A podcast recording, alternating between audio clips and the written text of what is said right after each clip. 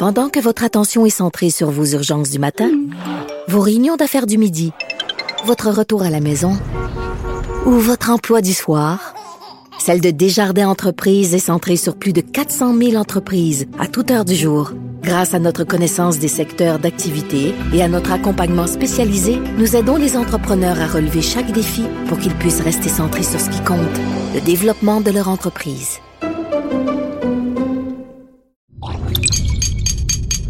Cube Radio.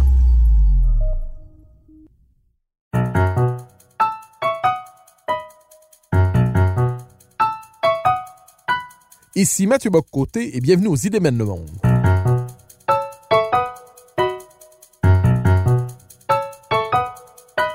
À travers le regard des intellectuels québécois et européens, nous chercherons à comprendre les grands débats qui façonnent notre époque.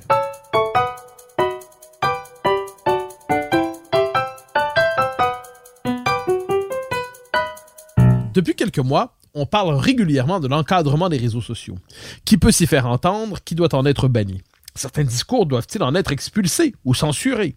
Depuis l'assaut du 6 janvier sur le Capitole à Washington, la question a pris une densité politique particulière. De nombreux gouvernements, parmi ceux-là le gouvernement canadien, annoncent vouloir s'en prendre au discours haineux, et plus particulièrement à la haine en ligne. Mais que doit-on entendre par de tels concepts? Sur quelle base construire une telle loi? Qu'est-ce que la haine? Qu'est-ce que la haine en ligne? Qu'est-ce qu'un discours haineux? Et une telle loi risquerait-elle d'entraîner plus d'inconvénients que d'avantages? Pour en parler, je reçois le juriste et professeur de droit à l'Université de Sherbrooke, Guillaume Rousseau. Guillaume Rousseau, bonjour. Bonjour. Alors, première question toute simple, histoire de se repérer dans, euh, cet univers euh, mental particulier. Qu'entend-on tout simplement par discours haineux au Canada? Qu'est-ce qu'un discours haineux? On aura l'occasion d'aborder la question sociologiquement, politiquement, culturellement, mais quand on entend dans l'espace public, sur le plan juridique, le discours haineux, qu'est-ce qu'on entend par là au Canada en général? Oui, donc l'expression discours haineux, c'est la traduction du hate speech, donc qui nous vient des, États-Unis, du, du, Canada anglais, et c'est essentiellement un discours négatif qui vise des personnes ou des groupes de personnes sur la base de caractéristiques qu'on appelle les motifs euh, illégaux de discrimination, que ce soit la couleur de la peau, l'ethnie, l'âge, le sexe, l'orientation sexuelle, la religion, etc. Donc ça, c'est la, définition peut-être plus, euh, plus large. Maintenant, de manière spécifique en, droit canadien, euh, dans l'affaire Watcott, qui date d'une dizaine d'années, on réfère dans cet arrêt-là un autre arrêt précédent dans Taylor et au sens des lois sur les droits de la personne, parce qu'ensuite on pourrait parler au sens du code criminel où c'est un petit peu différent, mais au sens des droits euh, des lois sur les droits de la personne, on dit que ça vise, donc les discours haineux, vise à susciter des émotions exceptionnellement fortes et profondes de détestation, se traduisant par de la calomnie et de la diffamation. Bon, ensuite, finalement, l'élément de la calomnie est un petit peu laissé de côté et dans l'arrêt euh, Watcott. Donc, on reprend cette définition-là, mais on apporte trois précisions un peu euh, contextuelles, si vous voulez. D'abord, on dit que ça doit être une... Pour apprécier si un discours est euh, haineux ou pas, ça doit se faire de manière objective, donc en fonction de la personne raisonnable, bien informée. Donc, la question, c'est est-ce qu'une personne raisonnable, bien informée, en viendra à la conclusion que les propos sont susceptibles d'exposer un groupe à la haine? Ensuite, on précise que c'est pas nécessairement tous les propos répugnants ou offensants qui sont euh, visés, mais il faut vraiment euh, des propos là, euh, qui, font en sorte qu'un groupe est sujet au dénigrement, qui, qui risque d'emporter de la discrimination ou d'autres effets préjudiciables. Et le troisième élément, et c'est là, à mon avis, où c'est plus problématique, c'est qu'on dit que l'intention de la personne qui a tenu les propos, donc qui, qui est visée là, par des, dénonciations comme quoi elle aurait tenu des propos haineux, l'intention de cette personne-là ne compte pas. Euh, c'est seulement les effets, c'est davantage les effets sur les personnes visées euh, par les propos haineux qui, euh, qui comptent. Et c'est là qu'il y a une différence entre les lois sur les droits de la personne, où l'intention de la personne qui a tenu les propos ne, ne sont pas pertinents, alors que lorsqu'on parle de l'interdiction du discours haineux dans le code criminel. Là, évidemment, ce qu'on appelle la mens rea, donc l'intention criminelle a son importance. Et dans le code criminel, la définition, c'est euh, une incitation qui est susceptible d'entraîner une violation de la paix. Donc, on est, euh, on est un peu plus proche de euh, d'incitation à la violence. Quoi plus loin, on parle de fomenter volontairement la haine contre un groupe identifiable. Et là, on revient au motif au groupe là, défini par une caractéristique. Et ce qui est intéressant aussi, c'est que dans le code criminel, il y a des moyens de défense. Hein. Si la déclaration est vraie, ça devient un moyen de défense. Alors qu'au niveau des droits, euh, des lois sur les droits de la personne, il n'y a, pas toujours ces moyens de défense-là. Alors, c'est euh, plus problématique égard à la liberté d'expression. Alors bon, il y a plusieurs concepts que vous nous avez présentés. On va essayer de faire le tour, sinon de tous, à tout le moins de la plupart d'entre eux. Vous nous dites par exemple, c'est un discours par rapport à des catégories qui, se, qui relèveraient de la discrimination d'une manière ou de l'autre. Euh, on entend souvent, mais vous nous éclairez si tel est le cas, parce qu'on le voit tout le moins dans les règles sur les fameuses plateformes, euh, que ce soit Facebook, Reddit et ainsi de suite. On nous dira par exemple que les discours haineux, c'est nécessairement de la majorité vers la minorité, donc du, dominant vers le dominé pour reprendre le vocabulaire de la sociologie intersectionnelle ou, euh, dominante. Est-ce que lorsqu'on parle du discours haineux au Canada, il y a aussi cette idée que le discours haineux doit viser des catégories dites marginalisées? Ou fragilisée de la population?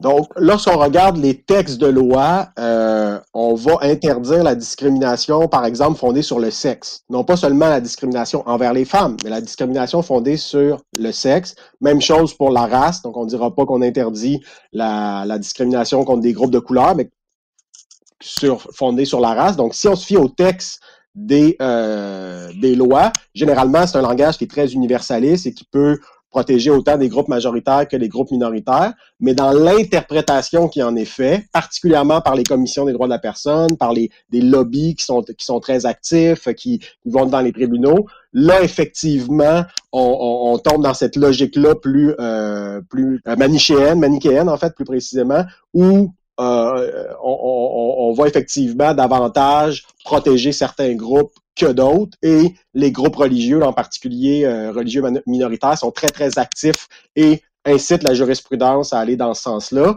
Surtout qu'en droit canadien, bon, les droits sur les droits de la personne doivent s'interpréter à la lumière de la Charte canadienne, qui elle-même a une clause euh, disant qu'elle doit s'interpréter de manière à valoriser le multiculturalisme. Alors juridiquement, il y a aussi une poignée pour ceux qui veulent une interprétation dans le sens euh, que vous euh, que vous indiquez, de la sociologie que vous indiquiez tantôt, même si le langage comme tel des, euh, des lois sur les droits de la personne est plus universaliste.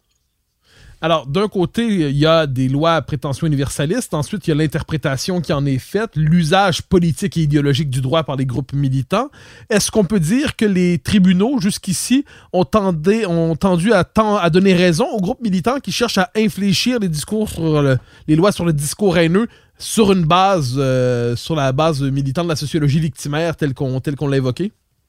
Pour ce qui est de la Cour suprême, notamment dans l'affaire euh, Watcott, on sent qu'elle elle tente de couper la poire en deux tout en accordant la plus grosse euh, part de la poire au groupe minoritaire militant. Euh, donc, en gros, elle nous dit des dispositions dans, une loi sur les droits de la personne, celle de la Saskatchewan, mais ce serait vrai pour d'autres lois du genre. Donc, cette, cette interdiction des propos haineux, euh, c'est validé. Donc, la Cour suprême nous dit oui, ça porte atteinte à la liberté d'expression, mais c'est une limite qui est raisonnable, donc qui se justifie. Et la loi est donc valide, sauf un élément de la, de la définition de, de la loi qui disait que finalement on interdisait dans le Saskatchewan Human Rights Code euh, les propos qui euh, pouvaient exposer une personne, qui pouvaient ridiculiser une personne. Donc là, on dit la Cour suprême dit bon, interdire des propos qui ridiculisent une personne, là peut-être que ça va trop loin. Donc là, on a euh, déclaré ça inconstitutionnel, mais pour le reste, la Cour suprême a validé euh, la disposition là, qui interdit les, euh, les propos dits haineux, même si évidemment que ça porte atteinte à la liberté d'expression et même la Cour suprême l'avoue là.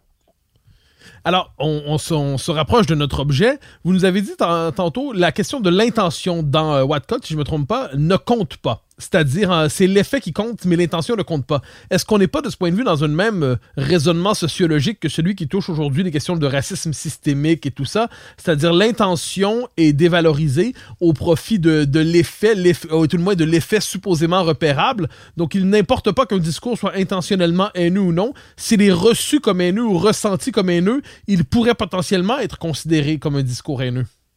Tout à fait. Donc, c'est exactement la, logique, la, la, discrimination dite euh, systémique.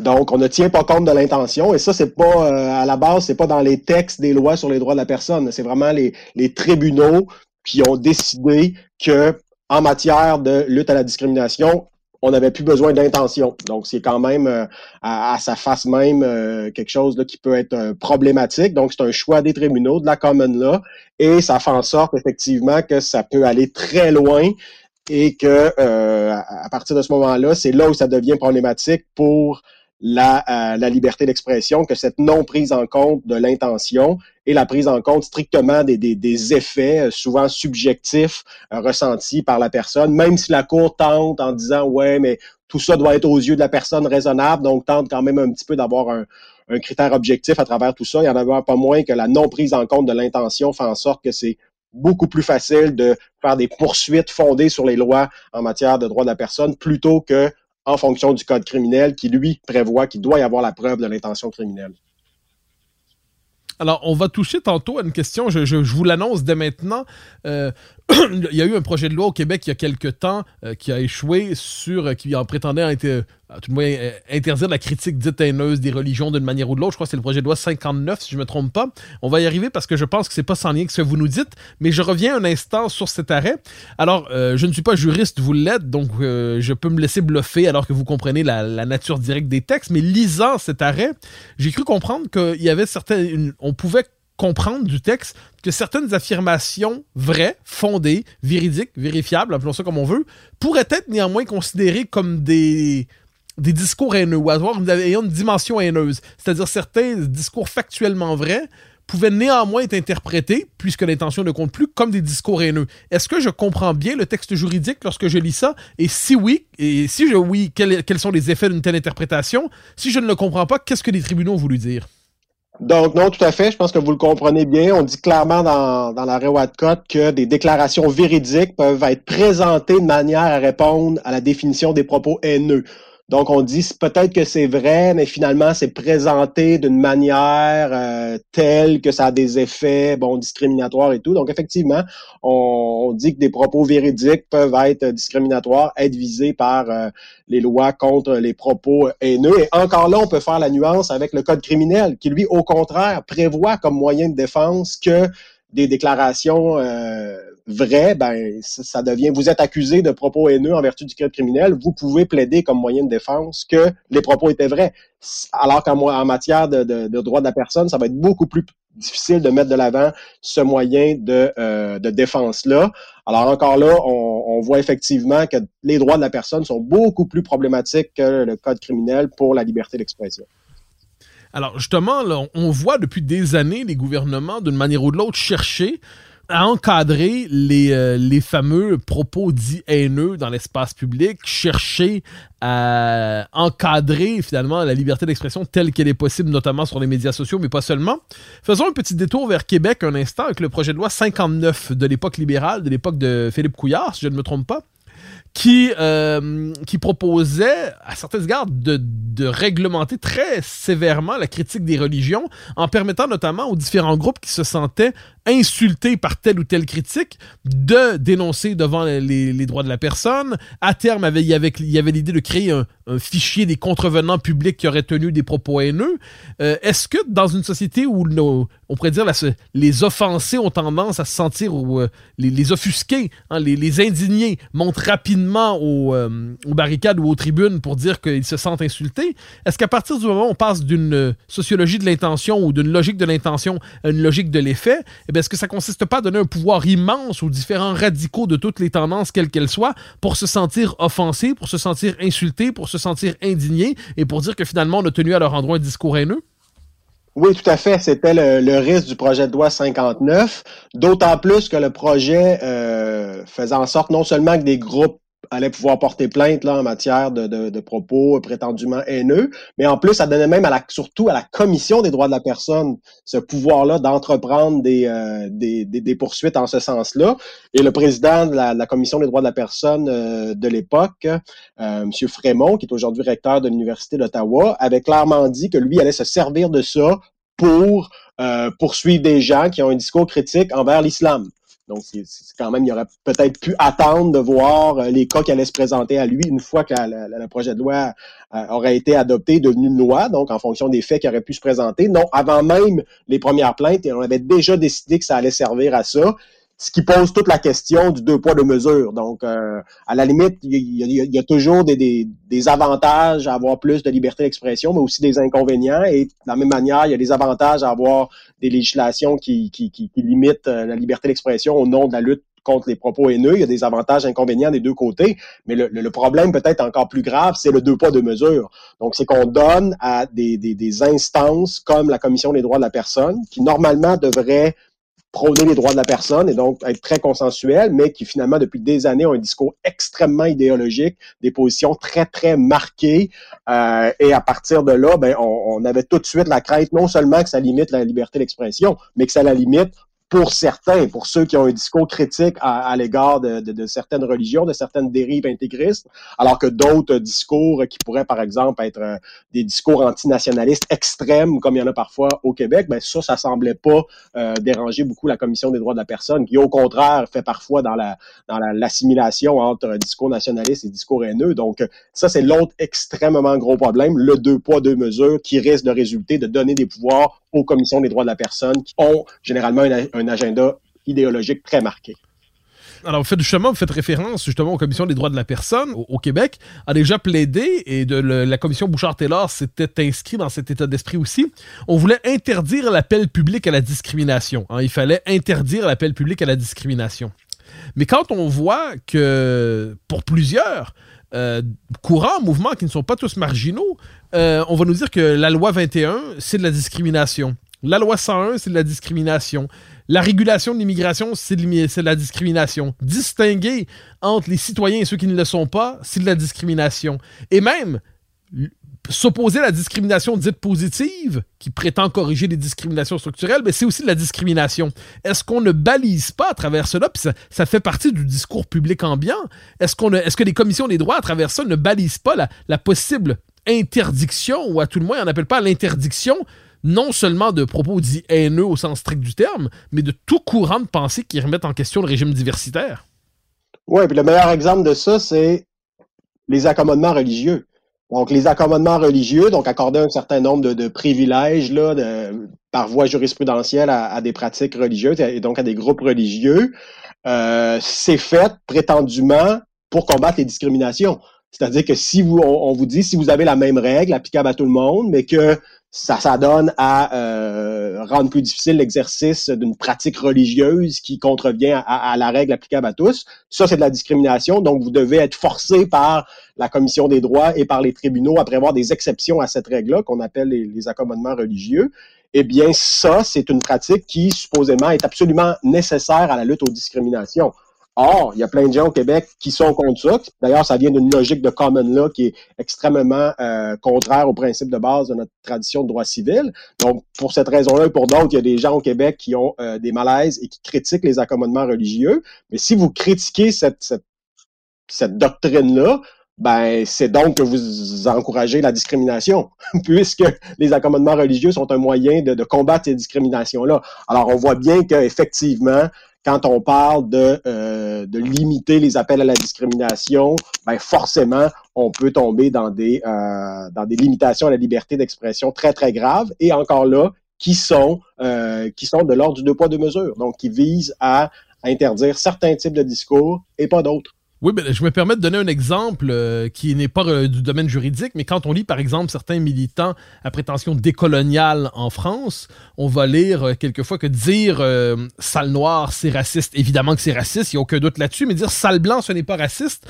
parce que le racisme sera un effet de pouvoir, un effet de structure. Donc à la rigueur, ce serait des insultes raciales, mais ce ne serait pas haineux au sens où il n'y aurait pas un rapport de pouvoir de la structure dominante de la société par rapport aux minorités. Comme quoi, ce que vous appelez le deux poids, deux mesures, on le trouve pas seulement de notre côté de l'Atlantique.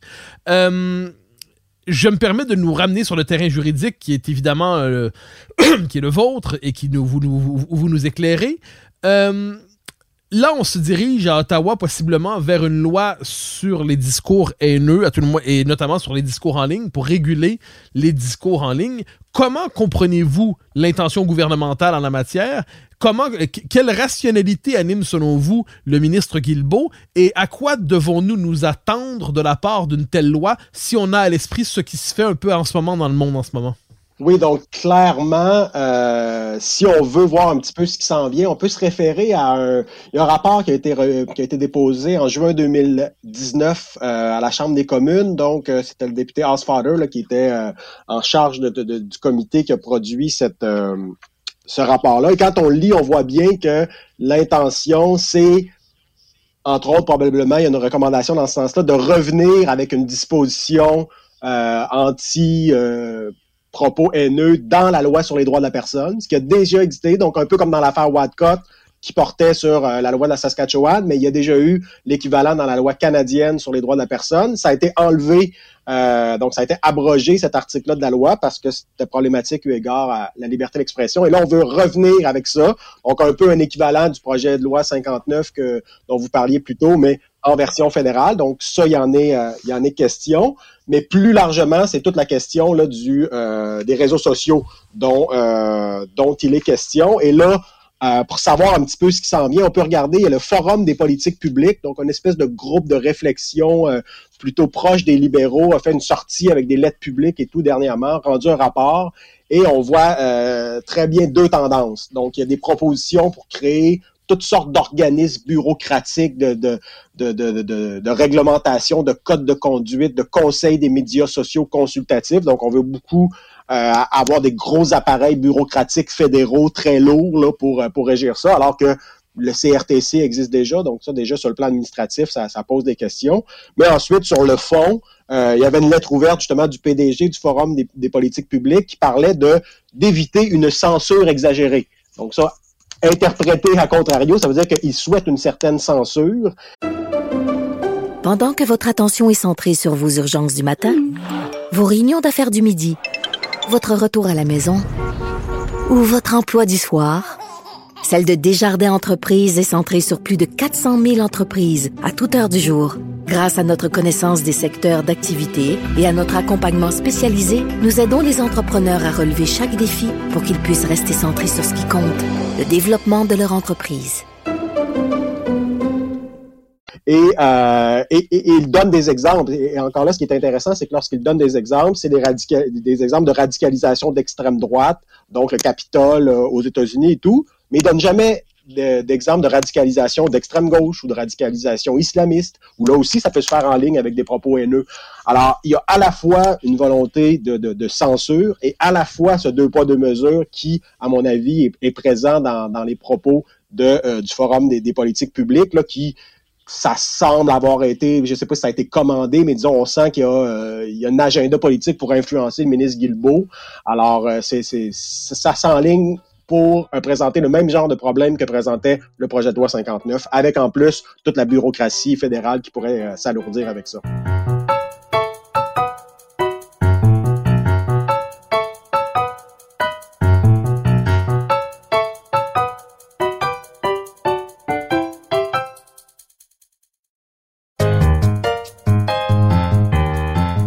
Quand on regarde cette volonté de réguler les discours haineux. Euh, donc, vous l'avez évoqué, il y a la question du deux poids, deux mesures. Vous l'avez évoqué, il y a la question de distinguer l'intention de l'effet. Euh, vous évoquez aussi euh, très justement le fait qu'il y a des groupes qui s'approprient de, telles, les dispositions actuelles des lois pour les infléchir, les orienter de telle manière qu'ils deviennent presque des instruments politiques. Est-ce que vous croyez néanmoins que, tout en étant conscient de l'ensemble de ces écueils, euh, il soit nécessaire aujourd'hui d'avoir de telles lois ou est-ce que vous pensez que c'est une erreur que de s'avancer sur le chemin de la prétendue lutte au discours haineux quand on voit euh, tout ce qu'elle peut impliquer? Est-ce qu'autrement dit, une telle loi a plus d'effets négatifs que positifs? Il y a peut-être deux éléments. D'une part, euh, si le gouvernement ne fait rien, s'il ne légifère pas, il y a un risque que ce soit les les grands réseaux sociaux, donc les fameux GAFA, qui eux-mêmes décident de prétendument s'auto-réguler. Et là, ça peut donner un certain nombre de, dérapages dans un sens ou dans l'autre. Donc, je suis pas sûr que le, laisser-faire complet euh, soit l'idéal. Euh, je crois pas beaucoup en l'autorégulation de ces, de ces plateformes-là. Donc, c'est pas illégitime en soi que le gouvernement se, se, pose ces questions-là. Mais maintenant, ce qu'il faut jamais oublier, c'est que au-delà de la piste qui, qui, est souvent évoquée de euh, y aller via les, les, lois sur les droits de la personne pour euh, créer des, des, des, délits de, de, propos diffamatoires, des, des choses comme ça, euh, il faut pas oublier qu'il existe, c'est pas, on n'est pas face à un vide juridique quant aux, propos haineux parce que c'est dans le code criminel, je l'évoquais plus tôt, et il y a aussi, euh, par, rapport à cette fois-là au code civil, donc au, Québec, la, diffamation. Donc quelqu'un qui, qui, est victime de propos diffamatoires sur les réseaux sociaux, par exemple, peut décider de poursuivre euh, et, le cas échéant de, de, de, de, voir la personne qui a tenu les propos euh, diffamatoires être condamnée à payer pour les dommages subis par la personne victime de diffamation. Donc, il existe déjà deux euh, limites quand même importantes, donc à la fois euh, l'incitation à, à, la haine, à la violence au sens du code criminel et la diffamation. Ça constitue quand même deux balises importantes à la liberté d'expression, notamment sur les réseaux sociaux. Donc, il faut vraiment pas partir de l'idée qu'il n'y a absolument rien, que c'est un vide juridique total et que l'option, c'est soit la censure ou des lois dans des lois sur les droits de la personne ou rien du tout. Donc, je pense que le droit actuel propose un équilibre plutôt intéressant avec il faut jamais oublier, là, la liberté d'expression, ça doit être la règle et les limites à cette liberté-là doivent être les exceptions. C'est ce qu'on a à l'heure actuelle avec le, le, cadre juridique actuel. Donc, je suis pas sûr qu'on a besoin nécessairement de le révolutionner. Est-ce que, par contre, par exemple, le code criminel est peut-être pas euh, souvent appliqué? Il n'y a pas souvent d'accusations en matière d'incitation à la haine. Est-ce que on ne devrait pas s'assurer qu'on a des, équipes de procureurs euh, aux poursuites criminelles et pénales qui, euh, euh, qui sont spécialisées là-dedans, qui, qui, qui, entament un certain nombre de poursuites lorsque les faits le justifient, alors que peut-être qu'à l'heure actuelle, il n'y a pas suffisamment d'enquêtes policières là-dessus, il n'y a pas suffisamment de, de procureurs au dossier. Donc, peut-être qu'il faut juste mieux appliquer les dispositions les dispositions qui existent déjà plutôt que d'en créer des nouvelles qui seraient attentatoires à la liberté d'expression. Oui, c'est important ce que vous nous dites. En gros, il y a déjà des lois. En gros, ces lois-là régulent déjà la parole publique contre la diffamation, contre l'appel à la violence et tout ça. Donc, c'est quelque chose d'autre, en certains sens, qu'on cherche à avoir avec de telles lois. C'est le sentiment de l'inefficacité des lois actuelles qui pousse, d'après vous, le législateur à vouloir s'emparer de ces questions ou c'est peut-être l'inquiétude devant l'émergence de discours qu'il ne contrôle pas et qui quelquefois entrent en contradiction, euh, pour le meilleur ou pour le pire, avec euh, ce qu'on pourrait appeler un certain discours dominant. Est-ce qu'autrement dit, il n'y a pas une dimension qui est explicitement politique pour empêcher certains courants de pensée de percer d'une manière ou de l'autre? Je donne euh, l'arrière-fond de ma question. On a beaucoup entendu l'idée que le Brexit et Trump, la première fois en 2016, leur élection était le résultat d'une dérégulation de la parole, d'un dérèglement de la parole publique sur les réseaux sociaux. C'est-à-dire que les réseaux sociaux avaient permis à des courants de pensée, à des courants idéologiques de s'exprimer. Ça leur avait donné un accès à l'espace public qu'ils n'auraient pas dû avoir et ça produit des résultats électoraux ou référendaires désastreux du point de vue de l'idéologie dominante. Est-ce qu'il n'y a pas aussi cette idée que les réseaux sociaux permettent à des courants de pensée jugé inquiétant de surgir dans l'espace public. Est-ce qu'il n'y a pas aussi cette idée qu'il faudrait contenir l'expression de cette dissidence à certains égards dans l'espace public derrière cette prétention à lutter contre les discours haineux? En fait, quand on regarde qui sont les principaux lobbies très actifs dans ce, dans, combat là, pour davantage de censure, c'est beaucoup des lobbies religieux donc, et de, de différentes euh, religions, hein. bon, autant euh, euh, des groupes évangéliques chrétiens, des groupes musulmans, des groupes juifs, donc c'est assez réparti dans les différentes religions. Puis évidemment, c'est les, les, les, les, segments des différents groupes religieux là, les plus actifs, les plus militants, qui sont qui sont actifs dans ce dossier-là, mais ça vient beaucoup de là. Donc maintenant, est-ce qu'on peut faire un lien avec le fait que dans la, la, la, la parole démocratique, dans le débat public qui qu'on entend notamment sur les réseaux sociaux, il y a une part de discours peut-être critique envers les religions, certaines dérives intégristes qu'on entendait peut-être moins avant les réseaux sociaux. Il y a peut-être un peu de ça, mais je vois ça, euh, c'est beaucoup, beaucoup euh, les groupes religieux qui poussent pour ça. Puis drôlement, par contre, euh, il y a une, une, exception qui existe au niveau du code criminel. Donc, un des moyens de défense lorsqu'on est accusé de, euh, de discours haineux, c'est que euh, si on a un discours qui est fondé sur une conviction religieuse, ça constitue un moyen de défense. Mais ça, les groupes religieux qui veulent plus de, euh, de lois contre les discours haineux ne semblent pas nécessairement vouloir abolir cette, euh, cette exception-là, ce moyen de défense-là. Alors, on voit que c'est beaucoup autour, je vous dirais, de la, question des religions que, que ça se joue. Et la question que vous évoquez plus largement euh, est peut-être sous-entendue, mais moins, moins explicite. Je me permets une dernière question sur ce registre avant de vous, nous déplacer sur un autre thème. Euh, vous parlez des groupes religieux. On entend aussi, mais ça, non pas chez le législateur nécessairement, mais dans des groupes militants, on va nous dire, par exemple, que la critique de la théorie du genre, hein, par exemple, dire un homme n'est pas une femme, une femme n'est pas un homme, l'identité sexuelle n'est pas une pure construction sociale. Euh, bon, tout, tout ce discours-là, on entend, on l'a vu par exemple avec l'affaire J.K. Rowling que ça peut être euh, considéré comme un discours haineux qui va en et plusieurs en appelleront ensuite à déplatformer la fameuse cancel culture, à, à expulser de l'espace public ceux qui tiendront un tel discours parce qu'on va dire qu'ils déshumanisent certaines catégories de la population en tenant un tel discours. Est-ce qu'on peut pas croire qu'au-delà même de des lobbies religieux que vous évoquez, les tirs pour qui portent, qui poussent vers une un, encadrement des discours haineux sur le web, est-ce qu'on peut dire qu'au-delà des groupes religieux, il y a plusieurs courants de pensée, plusieurs lobbies idéologiques qui cherchent d'une manière ou de l'autre, chacun dans leur domaine, à vouloir interdire les discours qu'ils euh, jugent contradictoires avec leur vision du monde?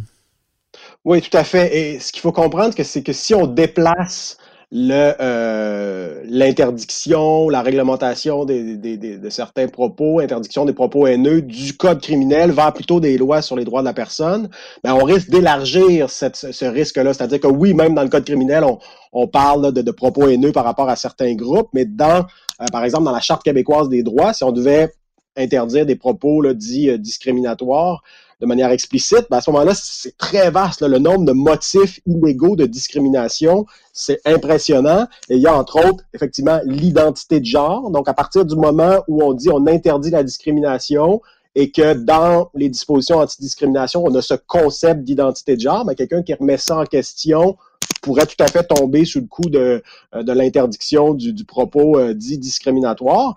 Et il y a plein d'autres motifs illégaux de discrimination là, qui pourraient tomber euh, sous cette interdiction-là, notamment l'interdiction de discrimination fondée sur les convictions politiques. Donc, il est une particularité de la Charte québécoise d'interdire ça. Donc là, ça veut dire que même un propos qui, qui, qui, qui, critique très sévèrement une opinion politique pourrait devenir un propos discriminatoire, haineux, interdit, qui fait en sorte que vous êtes poursuivi, vous retrouvez votre nom euh, sur des, listes noires du gouvernement, vous avez plus le droit à des contrats, puis là, bon, on peut imaginer la panoplie de, sanctions qu'on retrouvait dans, le projet de loi 59. Donc, effectivement, via l'interdiction de la discrimination fondée sur les convictions politiques, on pourrait retrouver des, choses euh, euh inquiétantes là, qui sont près de ce que vous évoquiez à l'instant. Alors, Guillaume Rousseau, j'ai le plaisir de vous avoir avec, euh, avec moi. Donc, on a parlé de près une demi-heure de, la question des discours haineux. Je m'en voudrais de ne pas vous poser quelques questions, peut-être une ou deux, peut-être trois, sur un livre que vous avez fait paraître récemment, sur des questions qui ne sont pas étrangères à ce que euh, vous venez, euh, dont on vient de parler à certains égards. Si vous avez publié, j'espère que la description est exacte, mais la loi 21 commentée et annotée. Donc, autrement dit, un travail d'interprétation juridique et sociologique et tout ça. Rappelez le titre exact du livre que vous venez de faire paraître sur la loi 21 et le projet que vous portiez avec ce livre. Oui, tout à fait. Donc, euh, c'est une euh, loi sur la laïcité de l'État commentée et annotée. Philosophie, genèse, interprétation, application. Donc, euh, c'est une pratique assez répandue dans la communauté juridique. Lorsqu'une loi importante est adoptée, on en fait euh, une version annotée, commentée. C'est-à-dire que des, juristes, euh, avocats, notaires ou professeurs de droit spécialisés dans le domaine prennent la loi et en expliquent le sens article par article. Et le, donc, et le, côté annotation, c'est que on va, par exemple, moi je reprends par exemple un article de la, de la loi 21, par exemple l'interdiction du port de signes religieux pour des personnes en autorité. Et là, je vais, par exemple, euh, mettre dans mon livre tous les cas des projets de loi antérieurs, dont la Charte des valeurs, dont toutes les partis politiques, finalement, ont déposé des projets de loi qui interdisaient le port de signes religieux à certaines personnes. Donc, j'indique la genèse de cet article-là, comment la loi 21 en est arrivée là? Ben, c'est inspiré un peu de la Charte des valeurs, un peu de l'équivalent qui avait été déposé par Québec solidaire à une époque, etc. Donc, on situe euh, l'article et, et et je présente également les amendements qui ont été débattus en commission parlementaire. Je présente euh, les, les, les, euh, les extraits pertinents des archives parlementaire, qu'est-ce qu'a dit le ministre en présentant tel ou tel article, et, euh, ensuite, il y a une partie qui est plus commentaire, où là, j'explique, ben, à la lumière, tel article, comment doit-on l'interpréter? Comment un cadre dans une commission scolaire doit appliquer l'article sur l'interdiction du port de signes religieux par une enseignante? Ben, il faut lire l'article, il faut l'interpréter à la lumière de son objet, la protection de la liberté de conscience des enfants, des parents dans ce cas-ci. Et il faut l'interpréter à la lumière des autres articles de la loi, à la lumière de la jurisprudence. Donc, c'est essentiellement euh, cela, une loi annotée et commentée. Et c'est donc euh, l'exercice auquel je me suis prêté avec euh, plusieurs étudiants au doctorat là, pour, pour les fins de ce livre. Alors, je me permets une dernière question sur ce sujet parce qu'il est fondamental. vous avez travaillé sur cette question, les intentions, les genèses, les différents projets de loi qui ont abouti à la loi 21. est-ce qu'on peut, est-ce qu'il y a, au-delà de la diversité des gouvernements, de la diversité des courants de pensée, la diversité des circonstances, est-ce qu'il y a une espèce de ligne de fond dans cette volonté de réguler euh, l'expression des signes religieux dans l'espace public, euh, à tout le moins, à tout le moins chez les employés de l'État en situation d'autorité d'une manière ou de l'autre? Est-ce qu'il y a une ligne de fond à travers ces projets, d'un projet à l'autre, qui permettrait de voir au-delà de la diversité des points de vue quelque chose comme une tendance lourde de la société québécoise? Oui, tout à fait. Je pense que c'est un des, euh, des, éléments qui ressort du livre, c'est-à-dire qu'on voit que chacune des, euh, des dispositions pratiquement ne sort pas du vide. Et au contraire, on voit qu'il y a eu plusieurs projets de loi avant provenant de des différentes familles politiques et que la loi 21 constitue un, compromis entre tout ça, hein, finalement, parce que la loi 21 va moins loin que la Charte des valeurs du Parti québécois, mais un peu plus loin à certains égards que la loi sur la neutralité religieuse des, euh, libéraux, tout en étant assez proche de ce qui avait été déposé par Québec solidaire à l'époque de, de, de, Françoise David. Donc, effectivement, on voit que c'est c'est pas un truc euh, de la CAQ là, du, du printemps 2019 euh, improvisé à des fins politiciennes. C'est vraiment quelque chose qui, qui vient d'assez loin dans l'histoire du Québec. Et ça, je pense que ça ressort bien du travail presque d'archivistique euh, qu'on a fait euh, dans la rédaction, dans la production de ce livre. Dernière question néanmoins, je vous prends un, dernier moment. Euh, la loi 21, parce que je, vous amène sur le terrain politique, la loi 21, vous, donc, vous nous racontez sa genèse, vous la commentez, vous montrez comment ça s'inscrit dans le contexte québécois. C'est une loi néanmoins, quoi qu'on en pense, qui s'inscrit aussi dans le contexte canadien la loi est contestée, vous étiez vous-même euh, au procès. D'un point de vue euh, juridique, j'entends. Euh, est-ce que la loi 21 a été tricotée pour cadrer avec non seulement le cadre québécois, mais être compatible avec le cadre canadien, ou vous sentez des zones de tension possibles entre, entre, les, deux, entre les deux principes de légitimité? Oui, tout à fait. La loi elle a été conçue pour être euh, euh, pour passer le test, des tribunaux, comme on dit. D'une part, parce que faut jamais oublier qu'il y a eu un arrêt de la Cour suprême important dans l'affaire Mouvement laïque contre Saguenay, où on est venu dire qu'il y a un représentant de l'État, donc dans ce cas-ci, c'était le maire de la ville de Saguenay, mais c'est la même chose pour un, enseignant ou un policier, a un devoir de neutralité religieuse dans le cadre de ses fonctions. Donc, dans le privé, il peut pratiquer sa religion comme il le souhaite, mais lorsqu'il est dans le cadre de ses fonctions, le devoir de neutralité religieuse l'emporte sur le libre exercice. Donc, autrement dit, la liberté de religion a deux composantes. Hein, comme en droit américain, il y a le, free exercise et le, non-establishment. Mais en droit canadien, c'est la même chose. dans la liberté de religion, il y a le devoir de neutralité, il y a le libre exercice. Et lorsqu'on est représentant de l'État, dans le cadre de ses fonctions, c'est le devoir de neutralité qui l'emporte sur le libre exercice afin de respecter la liberté de conscience des bénéficiaires de services publics, des citoyens. Et c'est exactement la logique qu'on a plaidée. Donc, de la même façon que le maire de Saguenay peut pas faire sa prière, on ne peut pas porter de, signes religieux lorsqu'on est enseignant, surtout que dans ce cas-ci, c'est beaucoup plus problématique. Ça porte sur des enfants dont la présence est obligatoire, sur plusieurs, plusieurs heures d'exposition à une pratique religieuse, alors ce qui n'a rien à voir avec une, courte prière en conseil de ville. Alors, cet arrêt-là, clairement, ça confirme que la loi 21 est euh, tout à fait euh, valide constitutionnellement. Maintenant, un juge peut toujours essayer de revoir la jurisprudence, de faire un distinguishing un peu artificiel, mais le législateur n'a pas pris de chance et par un, geste politique euh, important a utilisé la disposition de dérogation, ce qui a pour effet de protéger les droits acquis des, des gens qui, ont, qui continueront d'avoir le, droit au, port du signe religieux. Mais euh, ça vous donne, autrement dit, deux très, très bons arguments là qui font en sorte que normalement, si les, tribunaux se contentent d'appliquer le droit tel qu'il est, la loi va être validée. Maintenant, il pourrait avoir une tentative là, de, de, de, à des fins politiques, les juges pourraient invalider la loi en faisant évoluer la jurisprudence et du coup en rendant le droit moins cohérent, moins légitime, mais c'est un choix qui est possible de la part des, des juges. Alors Guillaume Rousseau, je vous remercie pour vos lumières à la fois sur la question épineuse et, centrale des discours haineux et pour ces quelques précisions à propos de votre ouvrage sur la loi 21 et sur les suites attendues de ce débat. Guillaume Rousseau, je vous remercie pour votre passage aux idées le monde. Merci à vous, au plaisir.